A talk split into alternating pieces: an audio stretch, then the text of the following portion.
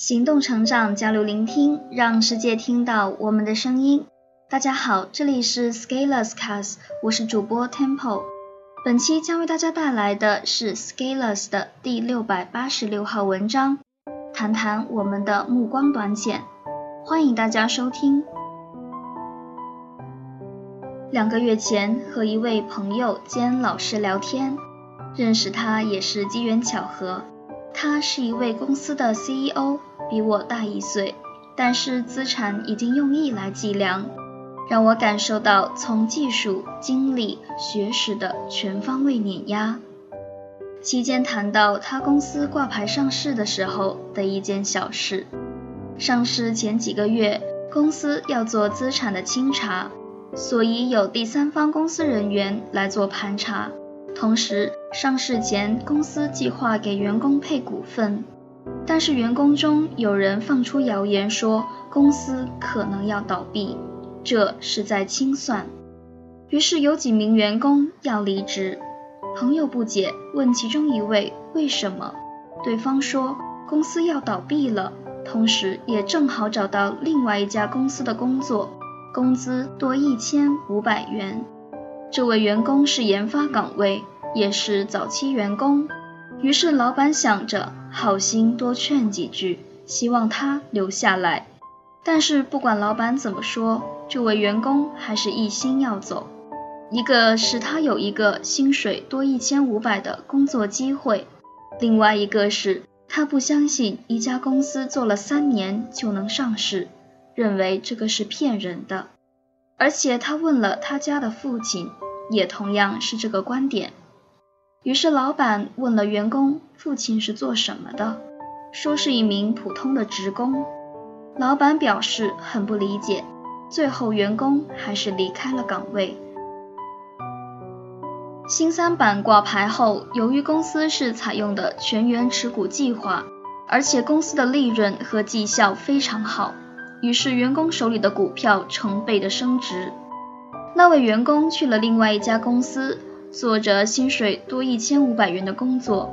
由于到了成家的年龄，贷款买了房，有一定的经济压力，每天过着工薪的生活。而之前原本计划给他的股票的价值，早已突破了百万级。这位员工看到这个场景，才开始幡然悔悟。然而，不管是破口大骂，还是苦苦哀求，老板已经不打算让他再回来了。新工作的公司是已经上市的公司，而且由于这家公司没有全员持股计划，所以这位员工的财务状况在短期内保持稳定。其实，这个故事有很多种解读和立场。比如，肯定会有人和我纠缠上市前的资产清查到底能不能叫清查，或者到底是不是有这个环节这样的细节，或者会有人开始纠缠在老板凭什么这么有钱，他的爹是谁这样的关注点上。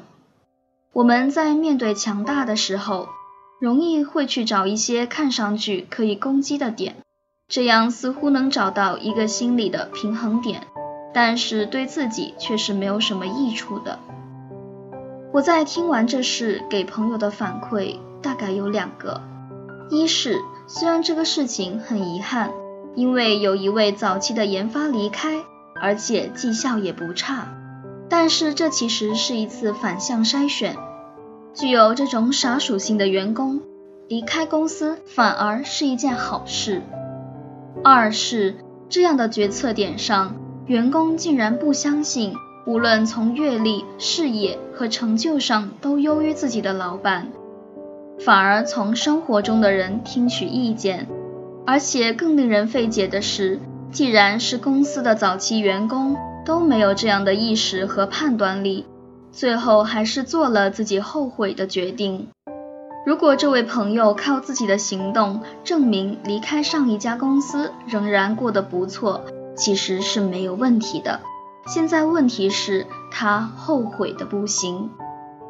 这就让我想起微博上某大咖的一句话：“你有一个五百万左右的项目机会，去邀请一位月收入几千的人来共同参与，而这位朋友却去咨询一年收入不到十万的人，问这个项目是否靠谱。而一年赚十万的人根本不相信有这样的事情，于是给了你一个断然否决的意见。于是你根据这个意见否决了这个机会，完成了自己的决策。当然，这是一个很微妙的例子，因为做传销的也可以拿来讲。但是我想说的是，有时候角度和立场比绝对的真相更关键。比如，会找理由的人可以说，普通人的生活还是挺好的，每个月还房贷其实也很踏实呢。人生未必要赚多少钱，只要自己开心就好。但是这样其实就是鸵鸟了。一方面，如果你要问大多数人的目标，还是希望自己在经济上有更好的表现。然而，另外一方面，当我们做了傻逼的事情的时候，我们却连勇于面对和承认的胆都没有。倒回去编个理由安慰自己说：“嗯，其实这样也不错哟。”这就是叫目光短浅了。人是一种非常容易目光短浅的动物，而且又极其擅长为这种目光短浅做辩护，以至于目光短浅会被合理化成不存在。目光短浅会给我们带来感知的偏差，感知的偏差会让我们做出错误的判断，而错误的判断会让我们败给时间。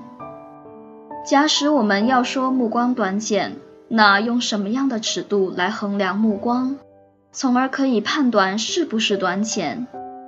我觉得纯粹的用钱或者地位是不够的。虽然最后的评价体系一定会包括这些方面，但是用成长的视角可能能说明一些问题。如果我们思考的角度能够动态一点，能够兼容更多的变量。能够格局再大一点，看到的再全一些，那我们就不太容易在一个小处纠结了，而且我们可能更容易看到大的一些图景。因为今天讲了很长的故事，于是便不打算展开我文章常见的论述分析。但是我们在成长过程中，就是要和自己的目光短浅不断做斗争。同时要抵抗住其他人的目光短浅的干扰，而这些只有通过不断的行动学习、复盘总结，才能获得更有高度的思考。当然，每天早上赶时间出门，挤了一路匆匆到单位，忙了一天应急响应累成狗，晚上回家直接倒在床上，什么也不想干的这种生活，看上去很充实。其实心里发虚的不行，这样很容易目光短浅。只不过你在这种状态下很难意识到自己在慢慢丢失一些东西，直到有一天你会发现为什么自己如此的不行和无力，然后你以为是社会出了问题，其实问题早有端倪，就在那些每天应急响应的日子里。而这可能就是我们用一生践行的目光短浅。我只是希望大家都能时不时跳出来，看到一些更大的途径。而我也经常这么要求自己，不要在一片忙碌中迷失了自我，迷恋上自己。以上就是本期文章的全部内容了。如果您喜欢我们的节目，请关注 Scalers Cast 栏目。感谢您的收听。